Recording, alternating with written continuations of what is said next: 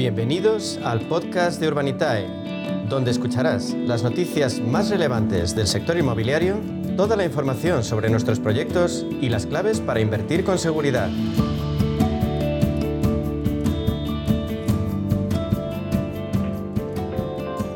Pues vamos ahora con nuestro espacio inversión inmobiliaria de la mano de Urbanitae y vamos a profundizar en las claves financieras que nos ofrece el mercado de la inversión inmobiliaria. Para ello contamos con la presencia de José María Gómez Acebo, que es director de clientes institucionales en Urbanitae. Vamos a darle la bienvenida. Buenos días, José María. Buenos días, Meli. Buenos días a todos tus oyentes. Bueno, ¿cómo estás? Comenzamos nuestra sección hablando del incremento de la inversión en diferentes activos inmobiliarios, Pepe. Y todo apunta a que el alquiler pues sigue siendo uno de los productos que está en la agenda de los inversores y que su rentabilidad va creciendo poco a poco. Según un informe de Idealista, la rentabilidad bruta de la compra de una vivienda para después alquilarla ha crecido hasta un 7,2% en el segundo trimestre del año. Bueno, pues supone un ligero incremento con respecto al mismo periodo del 2021 que se situaba en el 7,1. Es pequeño, pero bueno, quiere decir que va creciendo. Eh, además, eh, el análisis que hace Idealista pues siempre sitúa ahora mismo a las oficinas como el activo más rentable con el 11,2%. Bueno, pues no sé qué te parece si, si hablamos un poquito de este informe de Idealista y estos productos ¿no? de la rentabilidad. Vale, sí, el, el estudio Idealista se nutre de la ingente fuente de datos que maneja la plataforma. Y lo que están haciendo básicamente es calcular el cociente entre la renta anual versus el precio medio de compra en la zona, ¿no? Sí. Tiene una, tiene una virtud de la sencillez, porque es una ecuación relativamente sencilla de calcular, y además permite comparar rentabilidades por zonas y activos eh, en los activos que maneja la plataforma, que estamos hablando de viviendas, locales y garajes. De todas formas, yo creo que conviene adoptar un poco prudencia, porque no es lo mismo rentabilidad bruta que neta. Y aquí hay que tener en cuenta que no la sobre la rentabilidad bruta tenemos que descontar pues todo lo que son gastos de comunidad, el IBI, los seguros, inversión en reformas y luego, por supuesto, el lucro cesante que se produce cuando se queda el inmueble vacío y hay que esperar unos meses hasta conseguir volver a ocuparlo, ¿no? Por tanto, quizás la rentabilidad real que va a recibir el inversor puede estar en torno a un par de puntos por debajo de la anterior. Y además hay que recordar que hay que hacer una cierta gestión del inmueble y de los inquilinos que lo ocupan. Esto no es como un activo financiero que simplemente te sientas a esperar y en el momento que decides vender o cuando se liquida el activo tú cobras, pero no has tenido que preocuparte de nada. Aquí la situación es un poco distinta y por eso eh, hay que establecer una diferencia fundamental entre los grandes tenedores profesionales que son capaces de gestionar y optimizar los gastos de gestión, el seguimiento de un parque de viviendas importante, del pequeño propietario que se compra una o dos viviendas para alquilar y que tiene que ocuparse a menudo personalmente de la gestión del inmueble y del inquilino. Y a esos los primeros se les ha llamado, no sé muy bien por qué, fondos buitre, pero en general lo que son es un poco más eficientes y en teoría a largo plazo debemos de conseguir mejores alquileres con esa clase de propietarios. Claro. Eh, bueno, vamos a pasar ahora a hablar de algunos de los productos, por ejemplo, eh, el sector hotelero, ¿no? La inversión en el sector hotelero. Colliers acaba de publicar su estudio del sector hotelero y apunta que el sector hotelero ha alcanzado 1.521 millones de euros en el primer semestre del año, que es un 35% más que en los primeros seis meses si lo comparamos con el 2021. Bueno, pues al final estas cifras eh, vienen a confirmar que la inversión hotelera va recuperando poco a poco eh, su posición. Según la consultora, Colliers, en 2022 se ha registrado un total de 68 operaciones. Bueno, no sé cómo ves el sector hotelero. Bien, sí, son 68 operaciones que representan casi 10.000 habitaciones. Y además hay un dato significativo que es que el segmento urbano ha batido, que es, que es el segmento que engloba también viajes de negocios, que sabemos que están un poco en crisis con la llegada de las nuevas tecnologías y, y la posibilidad de hacer reuniones online, que un poco se va imponiendo poco a poco. Aún así, el segmento urbano ha batido el mercado vacacional durante el primer semestre del año y se ha registrado una inversión de 873 millones eh, frente a los 648 millones del vacacional. Es decir, un 57 frente a un 42. Este mayor peso de las operaciones de urbano, pues bueno, pueden explicar un poco por qué Madrid es líder con acumulando en torno al 29% de esa inversión y se sitúa así a la cabeza del ranking, seguida Barcelona, Baleares y Canarias. En mención especial merece hacerse caso, merece yo creo comentar el caso de Málaga, que tenía un volumen de inversión de 200 millones en la provincia. Que esto te demuestra y lo vuelve a demostrar que Málaga es uno de los mercados más pujantes a nivel económico e inmobiliario. Y luego, si miramos el perfil de compradores, por seguir comentando este informe de Colliers, eh, los inversores internacionales han acapado cerca del 60% de la inversión total registrada. Y ahí destacaría operaciones como la parte, por la parte de compra de England Walkers Venture Management del Hotel Seven Pines Ibiza Resort y la, y la adquisición bastante reciente del Princesa Plaza de Madrid por parte de Brookfield. Entonces son dos ejemplos de operaciones de fondos internacionales que están entrando en España.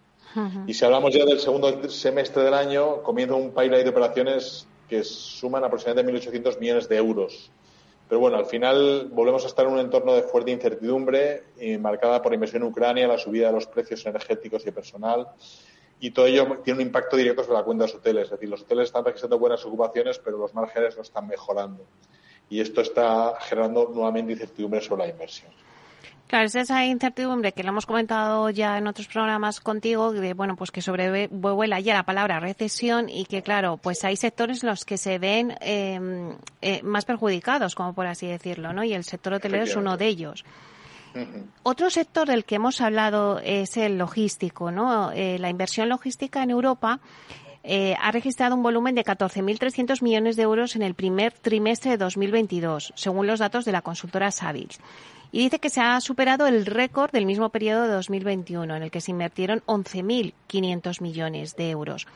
Bueno, pues cuéntanos cómo ves este sector logístico, porque es que hubo un momento en el que era el boom, o sea, la estrella, la logística, ¿no? No sé cómo lo ves ahora. Que no decae, la verdad es que no decae. Las cifras son francamente llamativas. Esperamos que en 2022 alcancemos las mismas cifras que 2021, que fueron casi 60.000 millones de euros en Europa siempre con Alemania y Reino Unido a la cabeza, que suman juntas casi el 50% de la inversión. En España nos hemos quedado en 725 millones en el primer trimestre y si eso lo comparamos con Alemania, que fueron 4.100, todavía nos quedamos un poco por detrás. Obviamente nuestra posición geográfica no ayuda. Al final, los, motores de crecimiento de ese segmento siguen siendo el auge del comercio electrónico tras la pandemia en todo el continente. Hmm. Y luego, más recientemente, con todo lo que son las crisis de las cadenas de suministro, la necesidad de las empresas de disponer de más espacio de almacenamiento en, entornos próximos. ¿no? Es decir, estamos hablando de casi 10 millones de metros cuadrados alquilados en Europa en el primer trimestre, que se sitúa un 28 por encima, encima de la media de contratación de los últimos cinco años.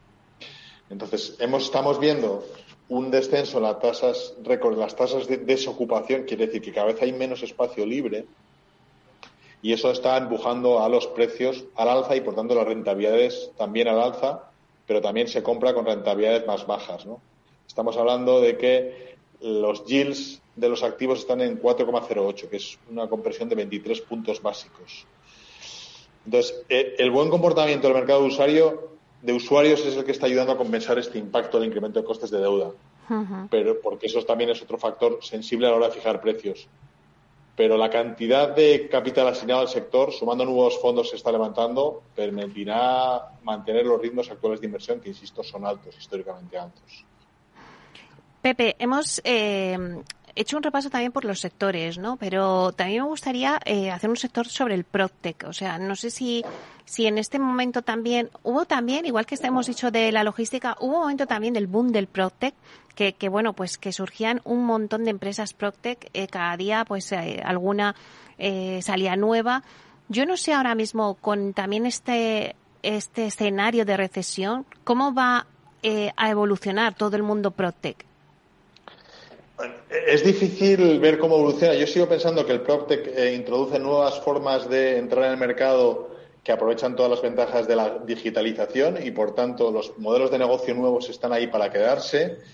Eh, yo sí que te puedo hablar en primera persona de lo que está pasando en Urbanitae, en nuestros proyectos.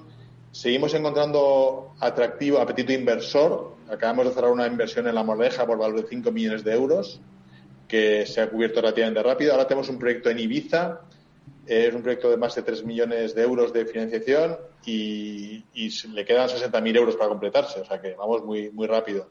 Tenemos una operación pendiente en Burgos la semana que viene, que estamos detectando también que los inversores están interesados y sacaremos antes de acabar el mes pues otra promoción en, en Poyensa, en, en Mallorca donde pues, pues al final dices, bueno, ¿y, va a funcionar esto? Pues eh, los, elementos que forman parte de la inversión y que la hacen rentable, la verdad es que se verifican bastante bien. O sea, tenemos un buen número de reservas parte de clientes interesados, tenemos a los bancos apoyando, tenemos costes de construcción que han subido, pero dentro de nuestros planes de negocio siguen permitiendo obtener rentabilidades atractivas y conseguimos, por tanto, sacar proyectos que estiman rentabilidades en torno al 15% anual y con, una adecuada protección del capital. Es decir, vemos difícil eh, perder el capital de la inversión y en cambio vemos muy factible alcanzar los objetivos de rentabilidad que estamos ofreciendo. Y así en las promociones en curso está ocurriendo.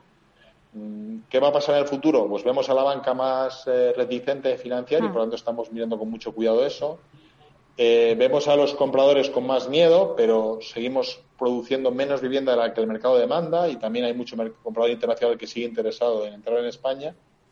Y por tanto no vemos palidecer un poco, por lo menos en lo que respecta a urbanidad, el modelo de negocio. Vemos mucha demanda inversora y mucha, mucha satisfacción de los inversores cuando conseguimos los retornos que les estamos prometiendo. Porque, Pepe, al final todos estos proyectos son proyectos residenciales. Luego, al final, el, el producto estrella sigue siendo el residencial. En nuestro caso sí, y no es porque descartemos los otros, porque hemos hecho alguna operación en temas de alquiler y seguimos dándole vueltas al tema de rentas, eh, pero la verdad es que es el mercado más profundo y más eh, fácil de determinar, que más, la gente más conoce y más líquido. Es decir, eh, prácticamente cualquier vivienda, incluso en los estados más graves de crisis, a un determinado precio siempre tiene comprador. Y eso no ocurre con todos los activos, ¿no? Y mientras el mercado siga produciendo menos viviendas de las que el mercado mismo está demandando, eh, creemos que el residencial es un sector por el que apostar. Y eso es lo que estamos haciendo desde Urbanitae. Acabamos de tener ahora mismo una entrevista con, con la CEO de Vivia con Magda Laviet, que vivía, sabes que es la parte de rental, que, que, bueno, pues la plataforma que sacó el grupo LAR y Primonial. Y hemos hablado un poco también de, bueno, pues que del producto estrella también, el Build to Red, de construir para el alquiler, donde, bueno, vosotros también, como decías, eh, queríais entrar en esa línea. ¿Crees que el Build to Rent también eh, bueno, pues va a seguir, mm, porque claro, hay mucho recorrido, me decía ella. Entonces, ¿crees que como lo mismo eh, que me estás diciendo tú ahora, o sea, falta eh, producto y mientras pues haya demanda y no hay oferta, pues eso va a continuar en el mercado? ¿Crees que también el Build to Rent va a ser uno de los focos donde el inversor tiene que poner?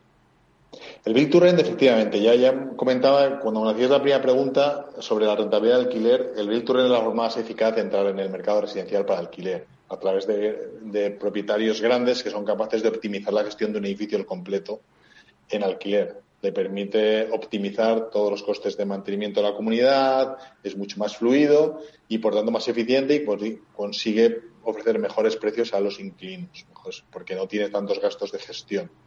Eh, además, el, el Build to Rent se nutre de que eh, la tendencia cada vez más es que los compradores, haya menos compradores de vivienda y más en alquiler. Hmm.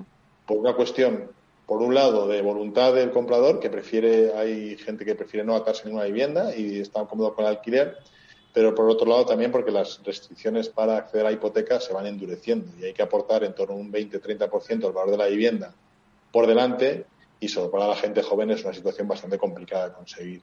Por tanto, eh, acercarnos a los niveles de alquiler de países del norte de Europa parece que está en, la hoja de ruta que estamos viendo y eso quiere decir que tenemos que tener un parque de vivienda de alquiler superior al que tenemos ahora. Y la mejor forma de conseguirlo es a través de inversores profesionales que sean capaces de desarrollar proyectos completos para alquiler, bien estudiados, eficientes, y es el futuro que nosotros vemos a corto plazo eh, más interesante para el residencial. el, invertir en esta clase de productos va a permitir aumentar la base de alquiler en España, alquiler eficiente, y conseguir que el parque de viviendas se, se adecue un poco a la demanda que está viendo ahora. Vosotros estáis mirando proyectos en, eh, de Biturren, ¿no? Estrictamente estamos viendo algunas cosas. Es verdad que lo que también nos está pasando es que proyectos nuestros que nacen con una vocación distinta se convierten en proyectos Build porque hay un inversor que decide aprovechar que el proyecto ya tiene licencia constructora que está en marcha para decir, oye, eh, eh, no pongas el producto en venta, me lo quedo yo y lo, pongo a alquilarlo en Build Eso también está pasando.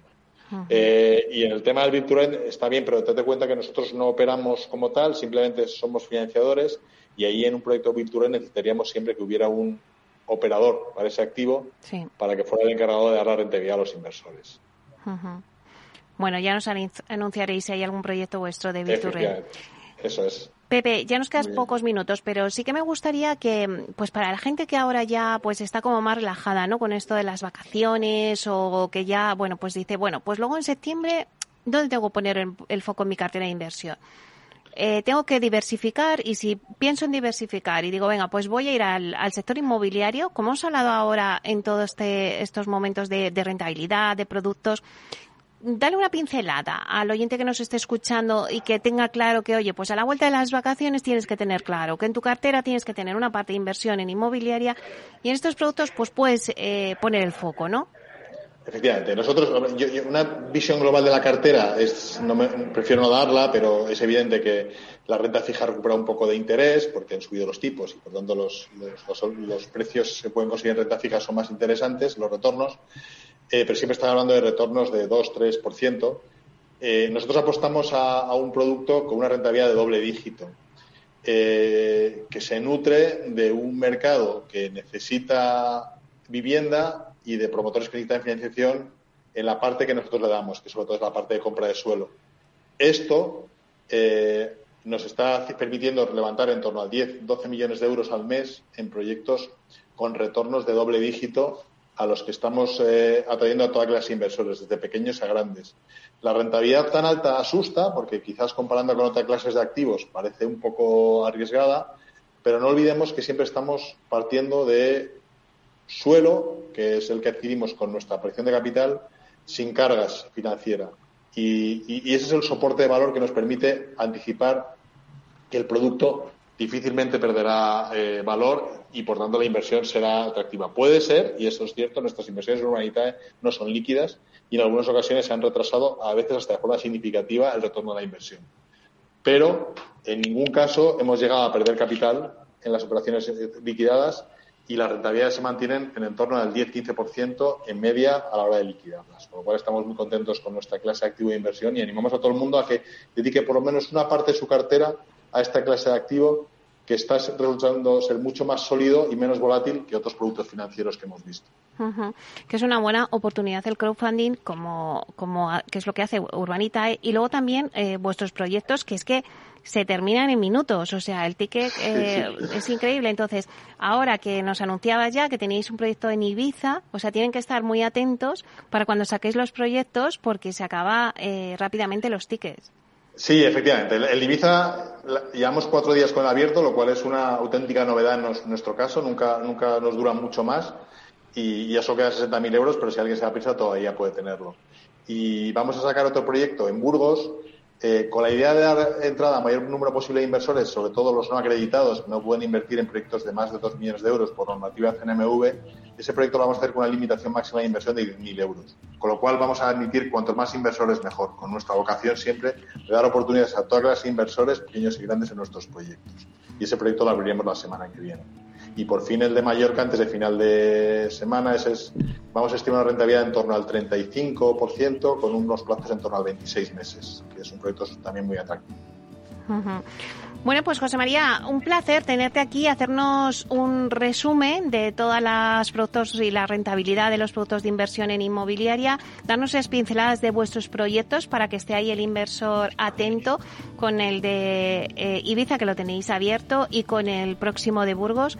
Eh, bueno, pues te esperamos próximamente para que nos sigas analizando el mercado de inversión. Muchas gracias, Meli, encantado, por supuesto que sí. Un placer. José María Gómez Acebo, director de clientes institucionales en, en Urbanitae. Hasta pronto.